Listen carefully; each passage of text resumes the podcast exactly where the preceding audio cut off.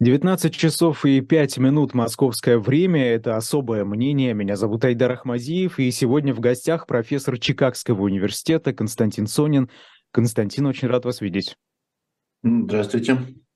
Да, экономических э, тем много, особенно сегодня. Там сразу несколько достаточно важных, на мой взгляд. Вот мы их сегодня и обсудим. Но прежде уже традиционно реклама на shop.diletant.media еще остались компакт-диски «Машина времени» Андрея Макаревича. А, их можно купить как отдельно за сравнительно небольшую сумму, так и комплектом. И вот, собственно, а, комплекты еще остались, поэтому вы можете переходить на сайт и сейчас прямо их заказать с доставкой в любую точку планеты. В заказ будет вложена в качестве такого небольшого презента открытка со случайным изображением вот Андрея Макаревича. Уникальный подарок, который станет э, отличным дополнением вашей коллекции, ну, или началом этой самой коллекции, э, почему бы и нет. Ну и, собственно, такие вещи со временем, они становятся только более прекрасными. shop.diletant.media. Ну, а теперь окунемся в мир экономики. Константин, вот здесь Силуанов, значит, сказал, что дефицит федерального бюджета в 2022 году составил 3,3 триллиона рублей. Это чуть больше 2% ВВП. Этот годовой дефицит э, стал одним из крупнейших в истории России. Э, больше он был только в 2020-м, кстати, во время пандемии коронавируса. Там он чуть больше 4 триллионов. Э, скажите, вот что это вообще значит для обычных россиян? Как это отразится на нашей жизни? Да, хочется сказать, если честно, к сожалению, ничего это не значит для обычных россиян, и никак это не отразится э, буквально что ни на чем. Потому что все-таки надо понимать, что э, бюджет – это некоторое решение, э, решение правительства. Это то, что э, делается, что это, это выбор, это не какая-то данность. Соответственно, расходы бюджета, их можно сократить в любой момент, можно выплатить пенсионерам меньше, можно сократить расходы на вооружение, можно выплатить меньше военным и, э, или безопасникам, э, можно э, уменьшить военное, военное производство, и бюджет тут же исчезнет. Это не какая-то данность, это не внешний фактор. Соответственно, я бы сказал, что вот другие решения Путина и правительства – это продолжать войну, тратить все большие деньги на вооружение – это обещает россиянам, что на них будет оставаться э, меньше денег, а сам по себе дефицит бюджета ничего не значит. А, ну вот э, премьер-министр Михаил Мишустин сказал, что потратили, в общем, больше, чем планировали, если простым языком, а, расходы на решение масштабных задач. Это цитата. Вот так он это называет. Но понятно, это, скорее всего, то, что российские власти называют специальной операцией. Да? Ну, я думаю, что у себя в голове Мишустин, как и многие технократы, сегодня э, они занимаются чем-то, типа они считают, что он совершает подвиг, что он таким образом как бы говорит правду, что он э, сигнализирует о том, что не все хорошо э, в экономике и что неправильно расставлены приоритеты на таком суперизоповом э, изоповом языке. Ну, он тут же добавляет, что правительство выполнило все социальные обязательства перед гражданами. То бишь, я как не знаю, потратили а, больше. Я, но... Понимаете, но ну вот опять мы как бы скользим по каким-то бредовым словам. Значит, из страны сбежало 500 тысяч человек, и глава правительства на голубом глазу говорит, что правительство выполнило все социальные обязательства. Социальные обязательства любого правительства – это то, чтобы граждане были бы хоть сколько-нибудь счастливы. Если из страны 500 э, тысяч беженцев, это показывает кошмарное падение уровня жизни. Это соответствует вот. уровню революции 18 года, это соответствует угу. временам краха Советского Союза, это больше, чем в 91 году. То есть, понимаете, как бы вот он бредит в прямом эфире, говоря про то, что выполнили социальные обязательства, а мы как бы это слушаем и обсуждаем.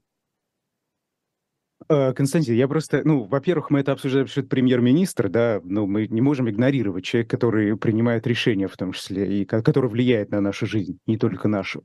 А вот по поводу а, того, что это падение уровня жизни, э, а, отъезд из России сотен тысяч человек, вы пишете, подводя итоги экономические прошлого года, что российская экономика, которая находится в изоляционистском режиме, обречена в долгосрочной перспективе на кризис с политическими последствиями. И а, сравниваете вот этот изоляционизм сегодняшний с положением Советского Союза. А, значит ли это, во-первых, да, вот с этого начнем, что этапы стабильности и стагнации в сегодняшней России могут Э, продолжаться десятки лет, как это было в Советском Союзе. Мы понимаем, к чему это все пришло, понимаем, что произошло с этим государством, но это продолжалось десятки лет. Да, я думаю, я думаю, это, это печально, но я думаю, что вот стагнация по э, советскому образцу, когда сначала десятилетия стагнации 70-е годы, потом десятилетия проблем 80-е годы, потом э, в какой-то момент уже катастрофический крах, это вполне вполне возможно. Мы вот сейчас видим на примере Ирана, это страна, которая 50 лет под властью исламистов, она совершенно не развивается. Э, люди живут так же плохо, как они жили 50 лет назад при Шахе, но тем не менее пока что исламистский режим уже продержался 50 лет и пока держится и сегодня. То есть, да, такой сценарий, что э, экономика стагнирует, жизнь людей э, ухудшается, но ухудшается не радикально, а понемногу, как у нас ухудшалось в 80-е, и это все остается стабильным, да, такой неприятный сценарий есть. Как долго это может продолжаться? Насколько сейчас э, сильна российская экономика в том плане, что сколько она еще может прожить и доползти там Десятилет... пр- проползти десятилетия? Ну, как Советский Союз. Экономика сама по себе может еще десятилетия прожить. Угу. понимаете, понимаете, риски, они в конечном счете всегда, а, всегда происходят из-за политики. Да? То есть если бы там а, КГБ и армия э, и члены правительства не попытались бы сделать переворот против Горбачева в 91 году, может быть, это и тогда бы еще продолжалось долго. Это все уже как бы шло плохо, но как бы катастрофой, распадом Советского Союза это стало именно из-за а, попытки военного переворота. То есть сама по себе, сама по себе экономика не транслируется в, в катастрофу.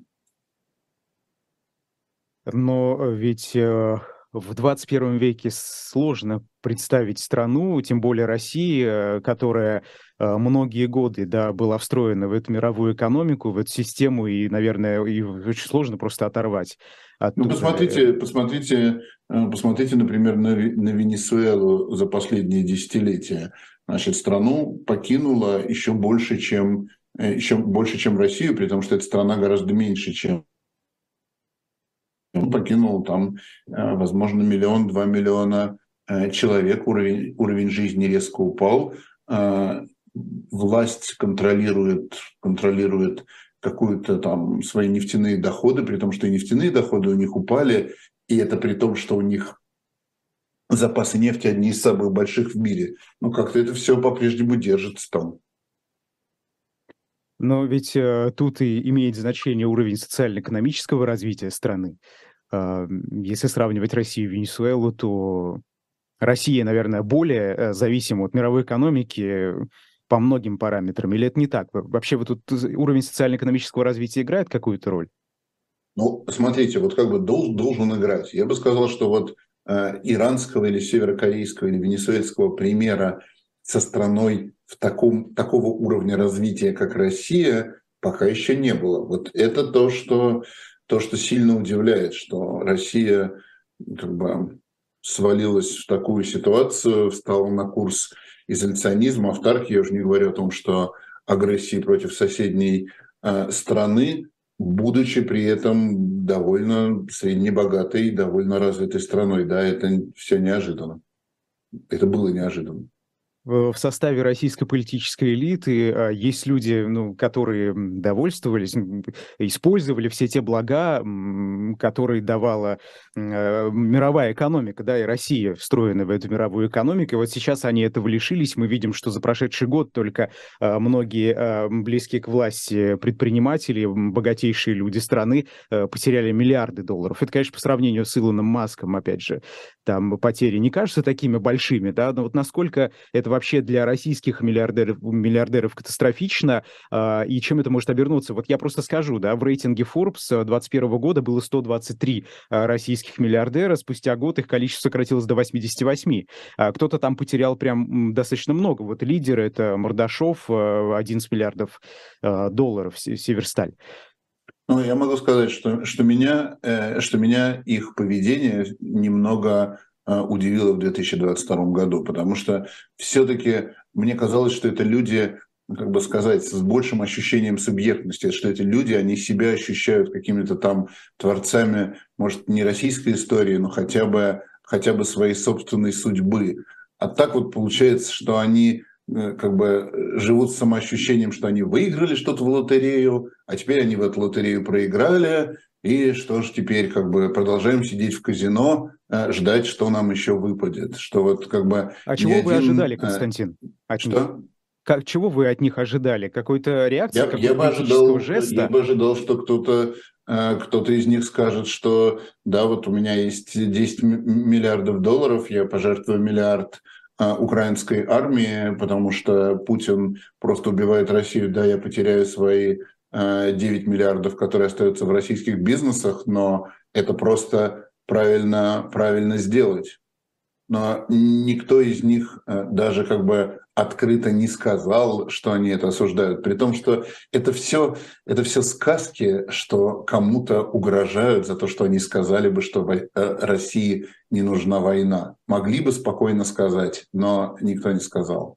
Ну хорошо. Вот, это вот как бы это труд, трусость, восприятие себя Трус. не как исторических фигур, а просто как вот таких маленьких мальчиков, которым выпало 5 миллиардиков, Сейчас ушло 3 миллиардика. Вот это вот удивительно просто. То есть даже есть... на личном уровне это удивительно. Э, я уточню, это, это все же просто обычная трусость, вы хотите сказать? Да, да вот, понимаете, про них нельзя сказать, что про трусость, потому что, конечно, а, ездить, разговаривать с какими-нибудь там кузбасскими бандитами, с какими-то членами совета директоров Красноярского алюминиевого завода в 90-е годы, а, спускаться в шахту, разговаривать с шахтерами, как там Прохоров делал, это все требовало гораздо большей личной храбрости. То есть это, это люди, которые, мне кажется, вот там российские олигархи, многие из них спокойно пошли бы на танк с гранатой. Это те люди, вот, которые там какие-то другие времена возглавляли бы Варшавское восстание или, может быть, э, подпольные банды против ЧК в Одессе. А вот э, сказать, как бы, когда твоей жизни ничего не угрожает, сказать, что это неправильно, убивать людей неправильно, э, я отвечаю за свою страну, я такой важный человек, что я влияю на ее историю, и я хочу сказать, что это неправильно, вот это какая-то такая специальная трусость. А это не может быть э, связано с тем, что они э, долгое время работали на эту власть, и эта власть э, в какой-то степени благодаря этим людям и состоялась. А, ну, да, сейчас, ну, правильно. Если... Я же говорю, что то есть они живут все-таки с ощущением, что э, это мне кто-то, какой-то добрый дядя заплатил. Я думал, и у меня даже было такое ощущение при общении с некоторыми из них, что они чувствовали, что они творили историю, что они это делали, что они строили новую Россию. Многие из э, богат, из миллиардеров, даже те, кто что-то получил в приватизацию, большая часть их денег связана вовсе не э, с какими-то там нефтяными скважинами, уж тем более кузбасскими заводами. Большая часть их денег связана с тем, что они там провели телекоммуникации, открыли э, новые телеканалы, открыли какие-то новые бизнесы, сети, огромное количество вещей, которые просто строили новую Россию. И вот как бы им это все вычеркнули, там как бы дела их жизни все спустили в унитаз, и они, ну что, ну да, Бог взял, Бог дал. Я думаю, у них больше субъектности. Угу.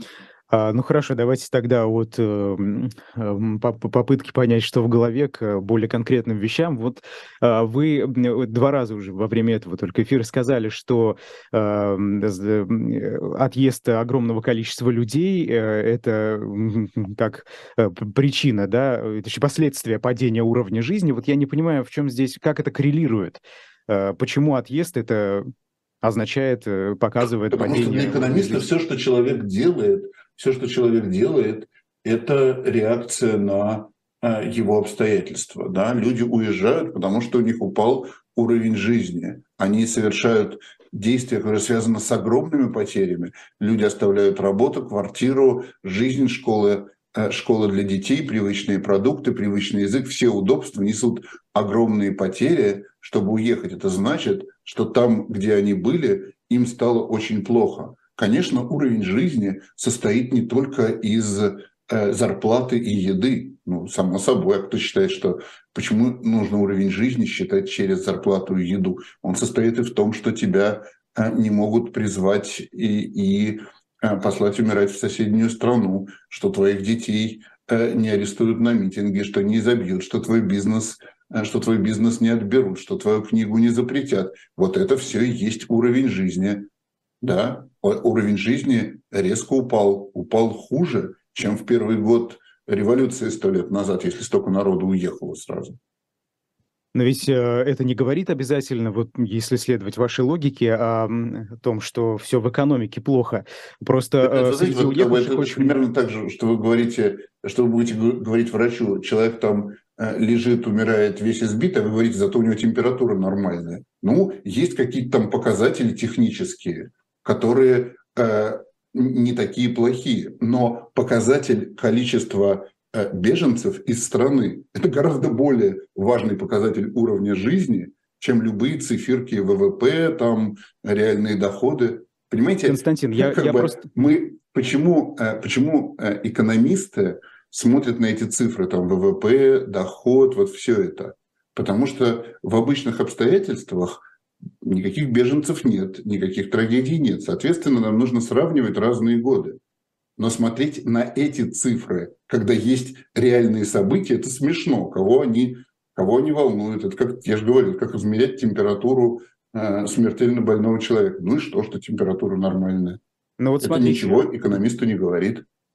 А, да, вы сейчас э, преподносите уровень жизни как не только экономические какие-то. Э, да, я же говорю, что у нас есть. Но просто есть, смотрите. Как бы, нам не нужно смотреть на субъективные показатели, потому что есть э, объективные. Да. Поэтому я обсуждать цифры э, ВВП бессмысленно в ситуации, когда есть объективные показатели.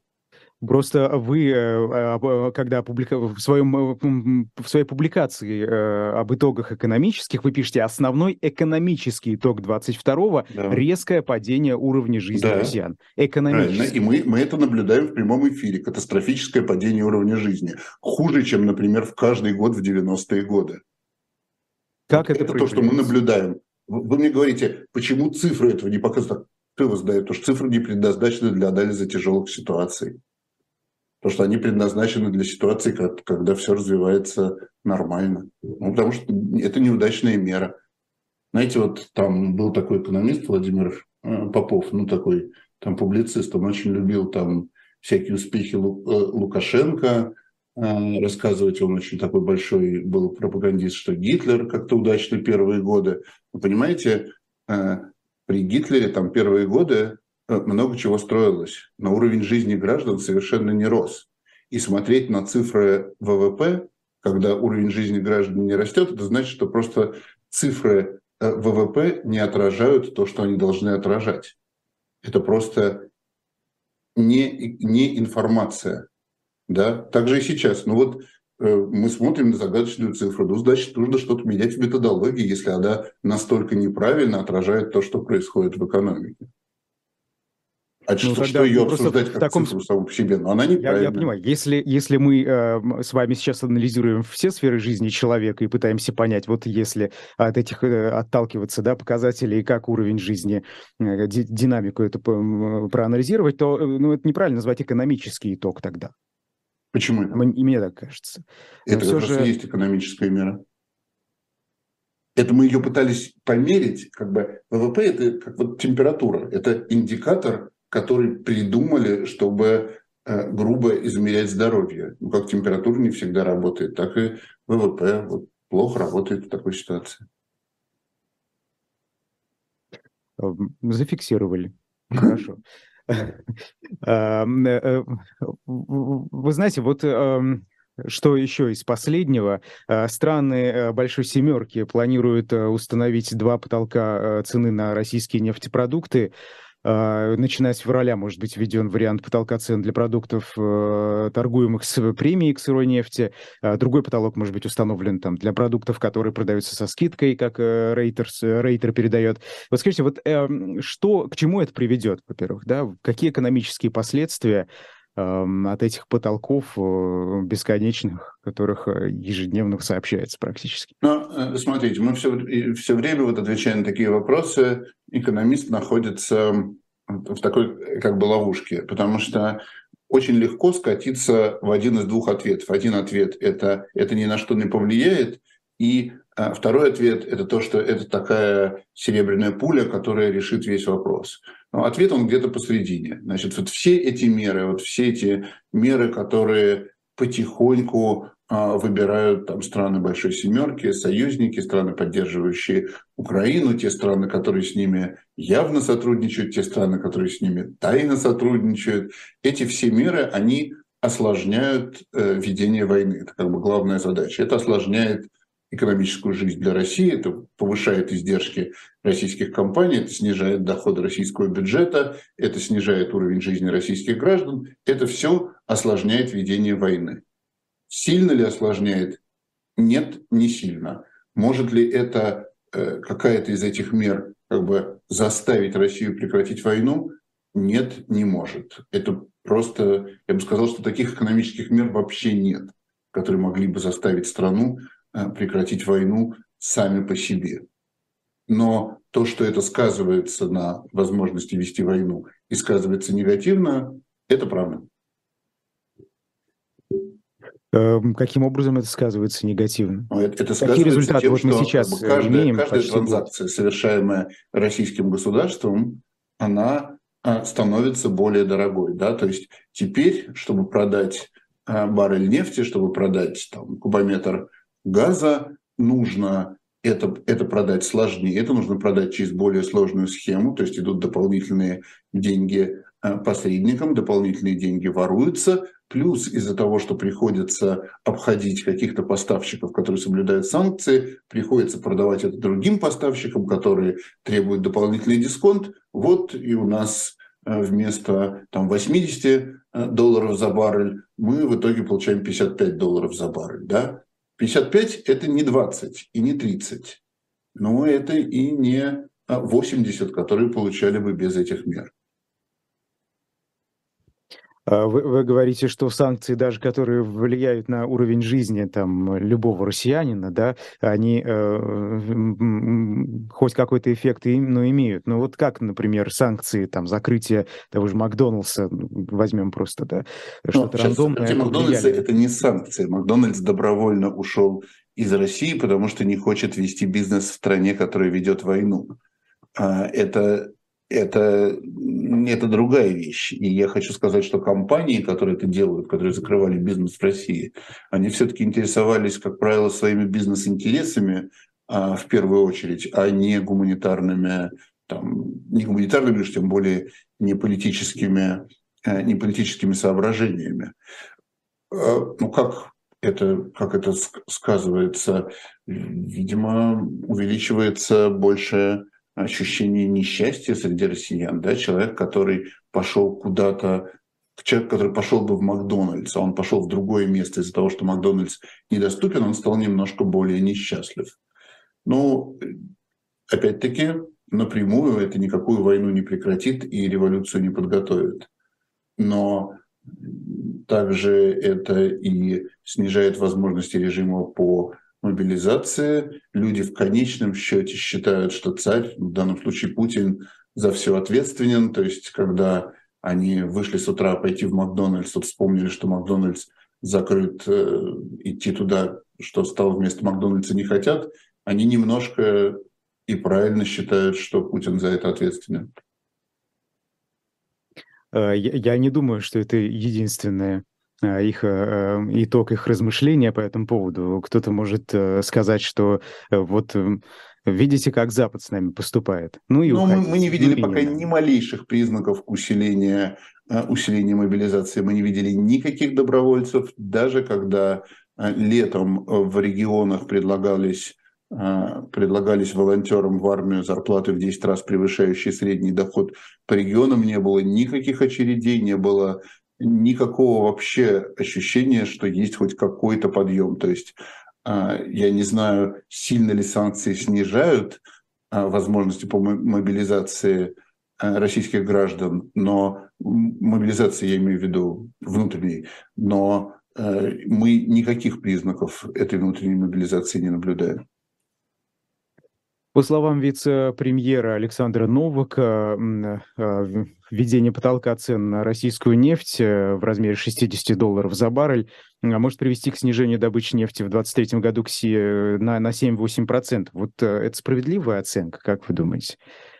Ну, смотрите, я, я считаю, что это, это хорошая оценка, но она как бы очень, очень техническая, да, то есть когда там технократ вот говорит такую вещь, он имеет в виду, что вот если ничего больше не изменится, то тогда а, будет падение 7-8%. Но огромное количество вещей может измениться. Да, вот прямо сейчас мы не знаем, начнется сейчас э, масштабная э, мобилизация, в смысле призыв э, призыв в армию или не начнется. Если, например, будет призвано, как ожидают, ожидают многие разведки, миллион человек, так это, возможно, одно скажется больше на добыче нефти, чем, а, чем какие-то санкции. Ну, то есть, как бы, с одной стороны, эта оценка хорошая, с другой стороны, мы живем в условиях такой неопределенности, что, сказал бы он, 10-15, а, это не сильно бы отличалось от 7-8.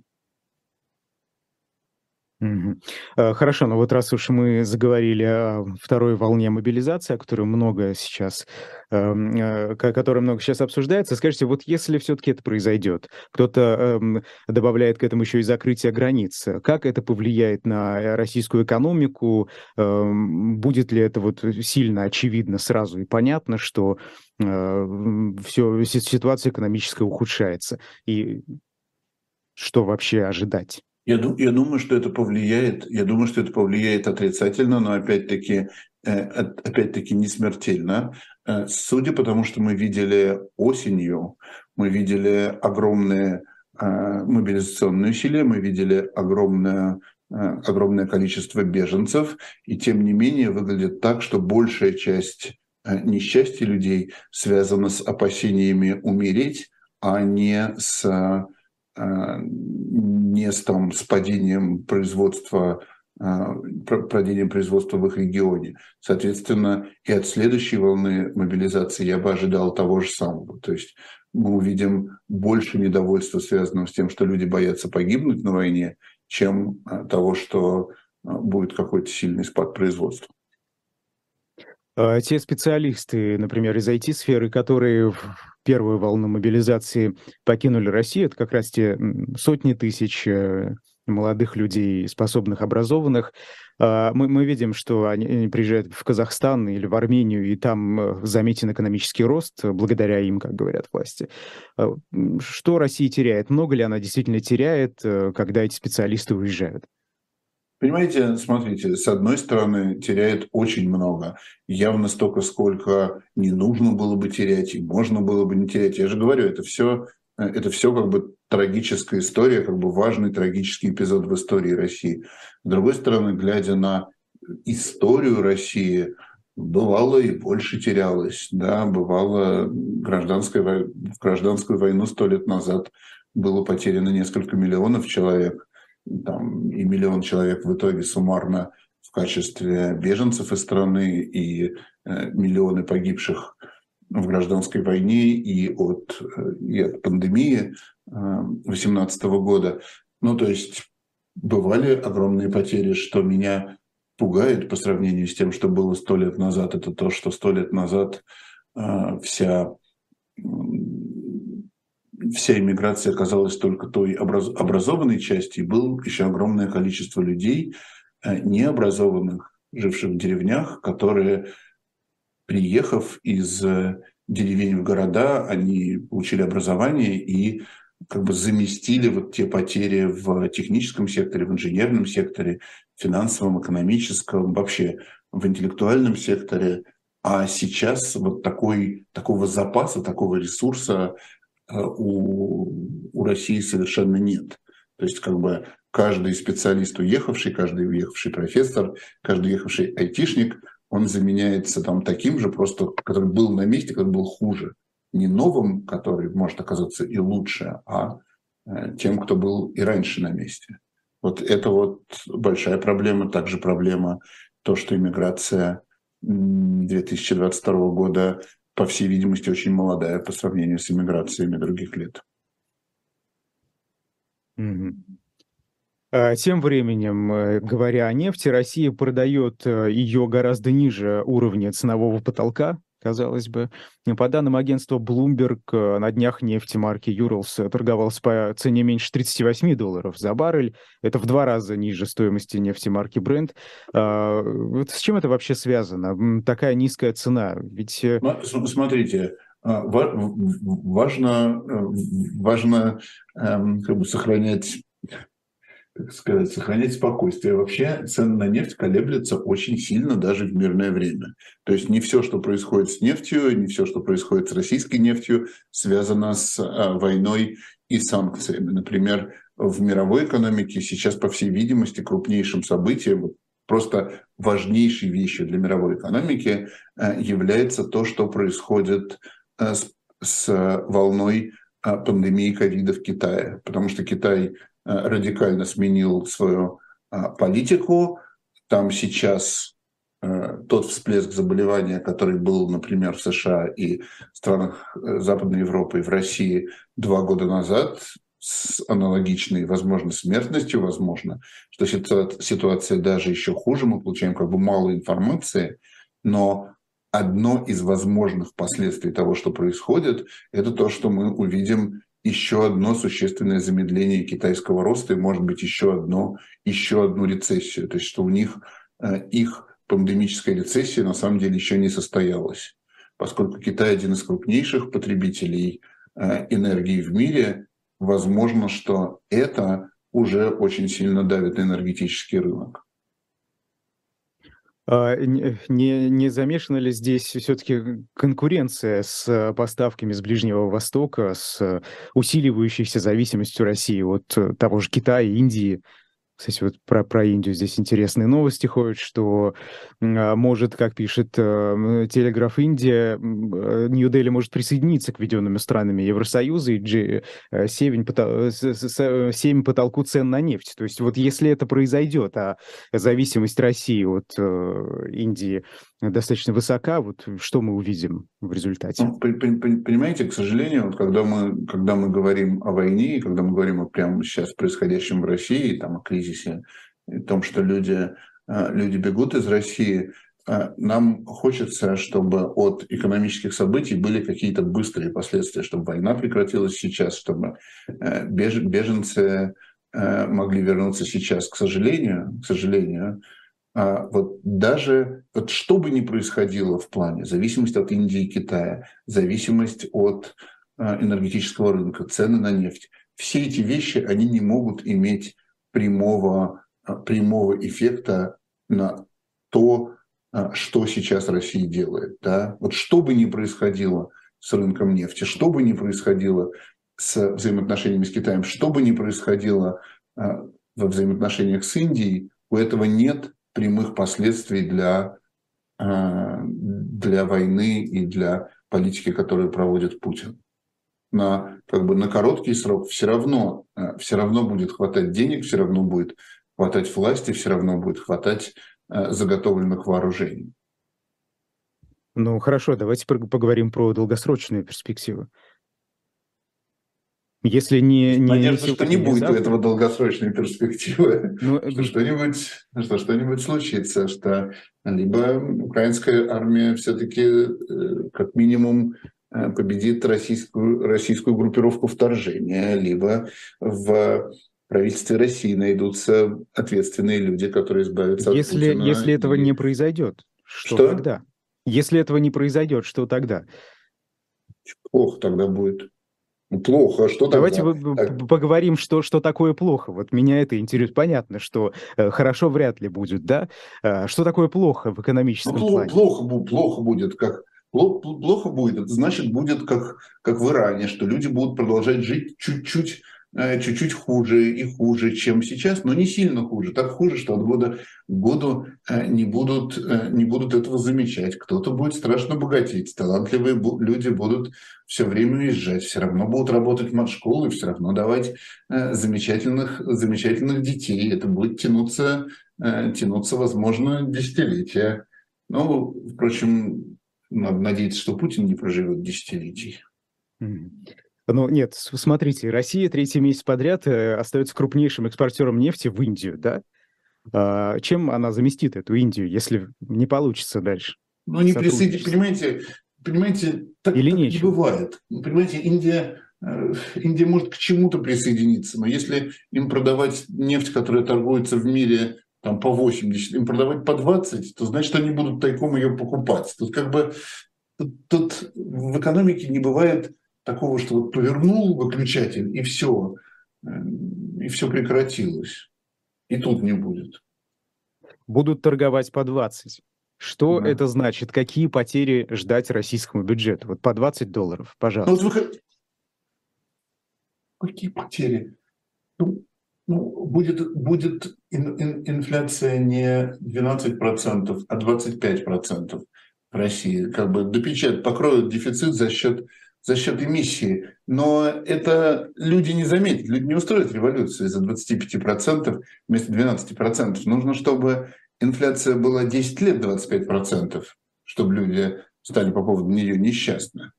Да, может быть, даже, даже еще дольше. Вот как бы, что не говори, нет такой вещи, которая как одна сама по себе ведет к переключению в другой политический режим.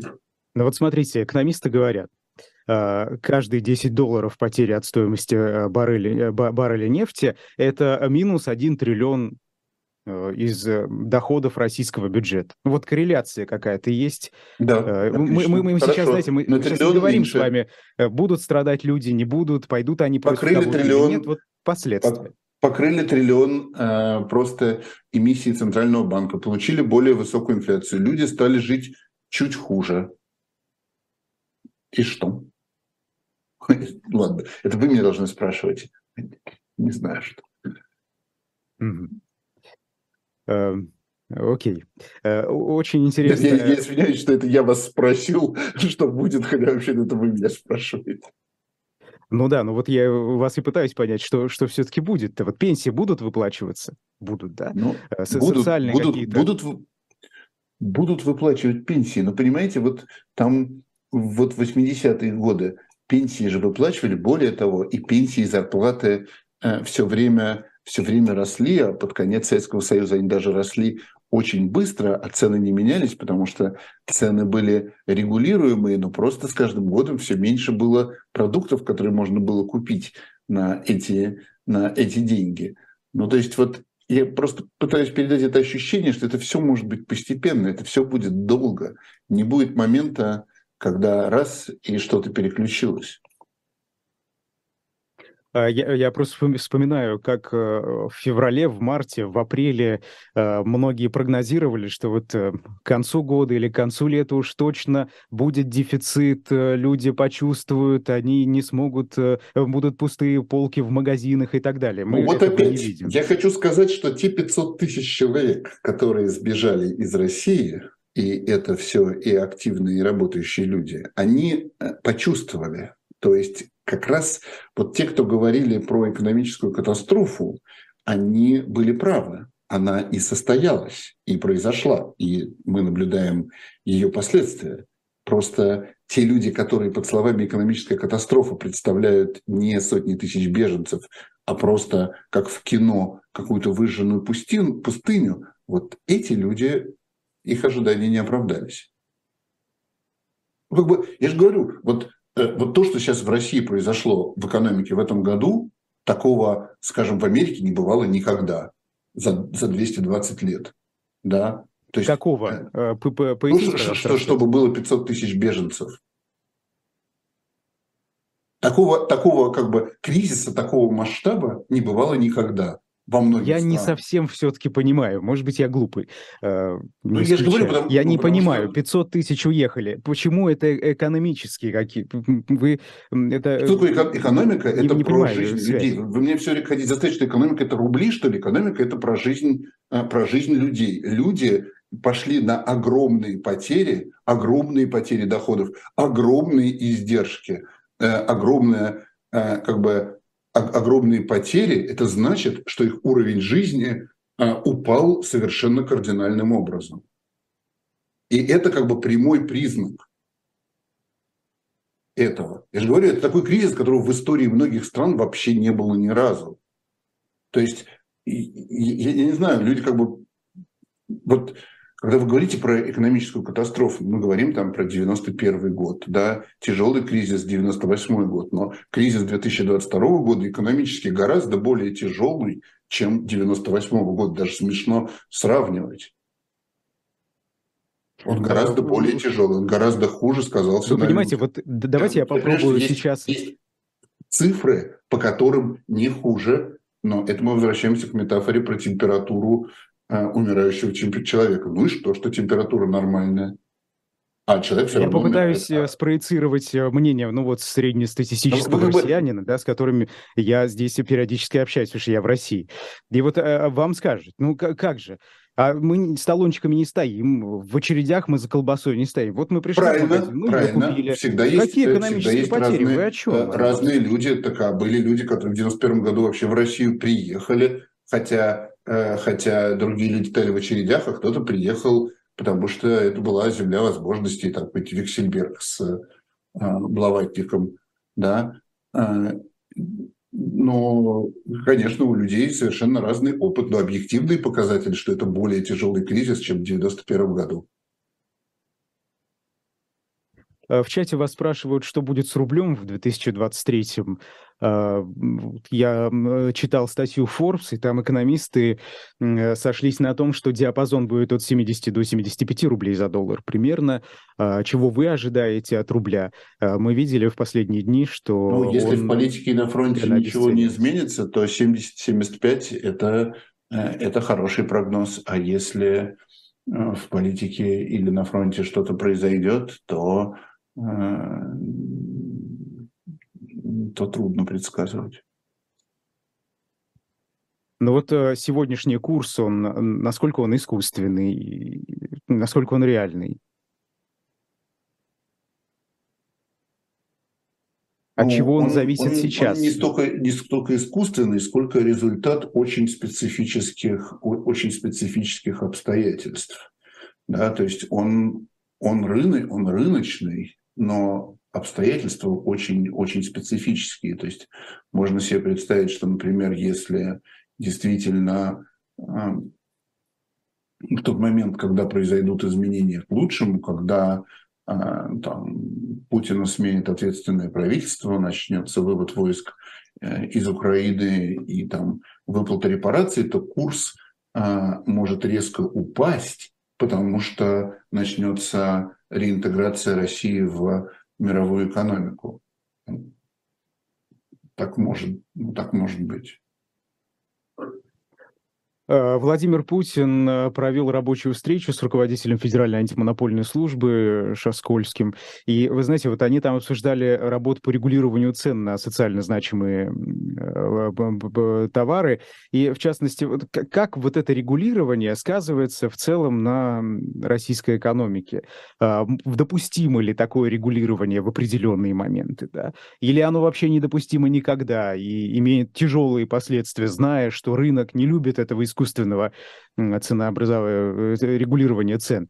Вот ну, но насколько... смотрите, пока этого регулирования э, так по-настоящему э, по-настоящему нету. Вот в частности из-за той уникальной ситуации, что Россия начала войну в относительно стабильном финансовом положении, после этого санкции так хорошо работают, что у России как бы есть лишние деньги из-за из ограничений импорта.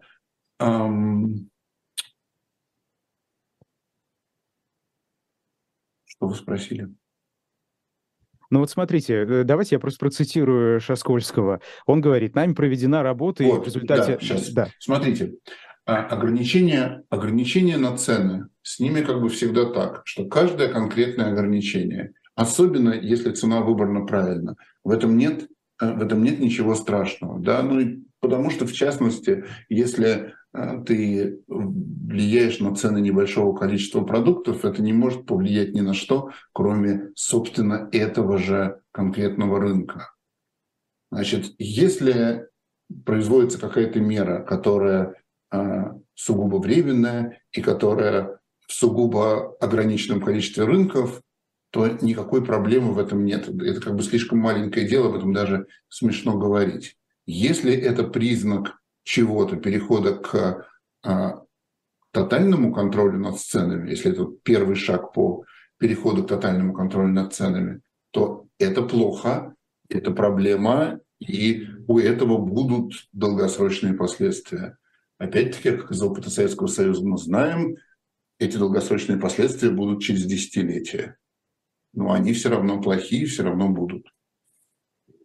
По словам руководителя антимонопольной службы, э, с 22 до 5,5% эти наценки на социально значимые товары были снижены э, в сотрудничестве с э, несколькими десятками региональными торговыми сетями. Вот это насколько вообще катастрофично? 22%? Не насколько. Это не, это не... Это в норме. Это не катастрофично. Это не катастрофично, тем более, что вот как мы себе представляем рыночную экономику. Я уверен, что это это в каком-то смысле вообще не показывает, не показывает ничего. То есть там э, региональные сети, они, может быть, снизили наценки, зато там где-то уменьшился, уменьшился объем. Да? Там продавали раньше килограмм, пакет с килограммом гречки содержал килограмм гречки, теперь содержит 900 грамм.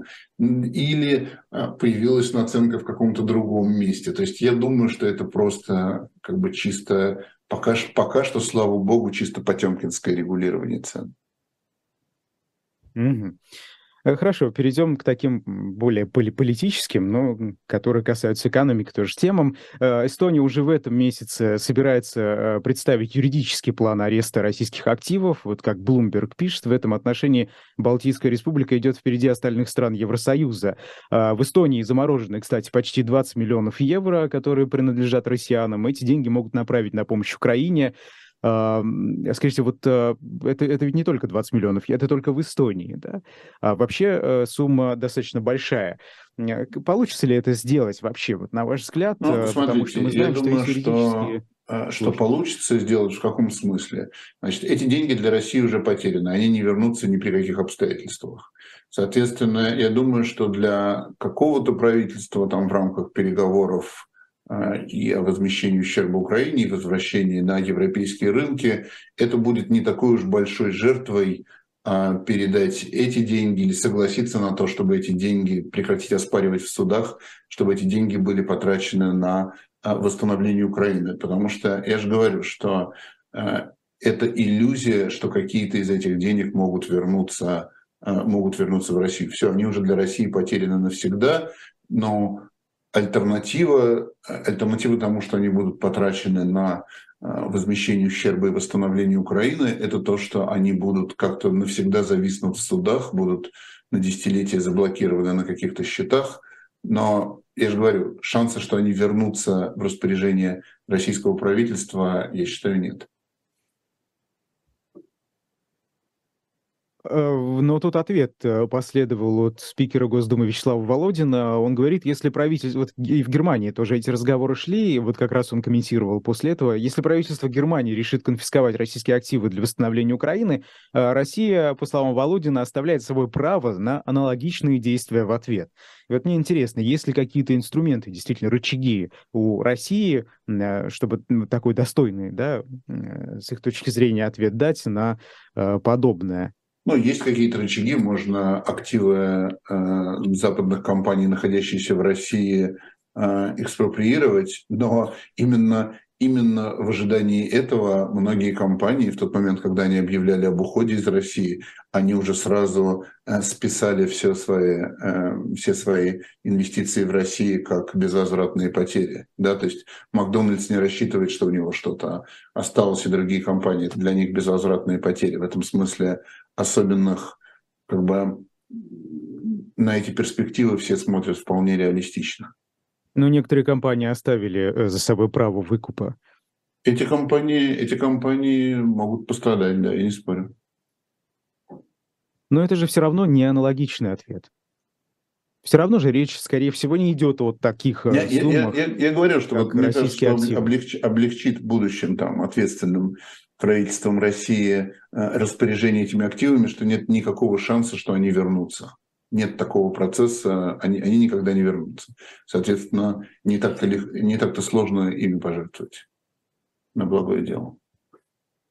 Э, э, вы знаете, вот тут некоторые российские функционеры перед э, зимой э, ожидали холод... замерзания Европы, так скажем, из-за отсутствия российских... российского сырья. И, собственно, вот в экономике тоже были разные ожидания. Например, ВВП Евросоюза думали, что ожидали, что оно снизится на 0,1 0,1%. А, а получается так, что растет на 0,6%. Вот это почему происходит? Почему ожидания не оправдываются и в экономическом плане? Что на это влияет? Я, я могу сказать, что я еще весной, э, весной э, видел, э, видел статьи, ну, как минимум такие эм, при, при, прикладные, в которых показывалось, что даже просто мгновенный полный запрет российских нефти и газа в Европе не нанесет какого-то большого ущерба для европейского, для германского ВВП. То есть там падение было типа 0,3%, но это примерно примерно уровень статистической ошибки. Никто не умеет предсказывать ВВП точнее, чем десятые доли, рост ВВП точнее, чем десятые доли. Даже как бы с точностью до процента это предсказывать довольно, довольно сложно. Поэтому, мне кажется, разумными экономистами не ожидалось, не ожидалось серьезное падение ВВП в Европе. Европа никогда особенно сильно не зависела от России. Настолько сильно, чтобы прямо там переходить к спаду из-за событий на Украине. в Украине. Но когда мы говорим Европа, мы обобщаем все-таки. Какие-то страны... Какие-то э, страны, какие-то страны могут быть, какие-то страны могут быть более зависимыми, какие-то страны менее зависимыми, но просто Россия это не такая важная, не такая важная экономика, не такая большая, чтобы что бы с Россией ни происходило, чтобы это так сильно влияло на э, большие мировые экономики. Э, мы видим в Европе э, снижение стоимости на тысячу кубометров газа, там около 700 долларов. А вот это мы, Европа благодаря чему пришла к таким показателям? Благодаря тому, что они подготовились, заполнили свои хранилища чуть ли там не до 100%, а, либо какие-то другие. Европа очень, очень, очень решительно перешла к отказу от российского газа, к строительству терминалов. До этого говорилось, что чтобы построить тер, терминалы для сжиженного газа нужны там несколько лет. Оказалось, что их можно построить, э, построить за несколько э, месяцев. Э, надо также понимать, что Европа в целом является, эта Германия является, например, импортером импортером газа, а Норвегия является крупнейшим экспортером газа. Соответственно, когда мы считаем э, доходы Европы в целом, европейской экономики, то то, что Норвегия стала продавать больше газа Германии, это никак э, ВВП в Европе не меняет. Да, то, что герман, немцы стали больше платить норвежцам, от этого не стало ВВП меньше. Правильно? И издержки а, ну хорошо, допустим, в Германии построили эти самые терминалы, но вот что делать таким странам, как, э, например, Болгария, а, где эти процессы либо затянулись, либо... либо они, а... они, ну, таким странам, как Болгария, им сложно в любых обстоятельствах. Ну, например, сейчас они э, заключили новый контракт с Францией о постройке новой атомной электростанции, о том, что они переходят на контракт с э, французским атомным энергетическим сектором, а не России, вместо российского. Это все занимает, это все занимает время, но это все, это все происходит. Ну, это же не во всех сферах. Э, атомная электростанция, есть газ, э, условно, другое сырье. Как вот в этих сферах быть? Тоже, ну, значит, тот бизнес, который был больше завязан на потреблении газа, он, у него проблемы, это может у других каких-то бизнесов от этого только лучше. Мгм. Спасибо огромное. К сожалению, время подошло к концу. Это была программа «Особое мнение». В гостях был профессор Чикагского университета Константин Сонин. А, меня зовут Айдар Ахмадиев. Будем следить дальше за экономическими новостями, тем более каждый день мы их получаем. А, сразу после нас а, программа «Монитокс» на живом гвозде. Не переключайтесь, как это говорят на телевидении. До свидания.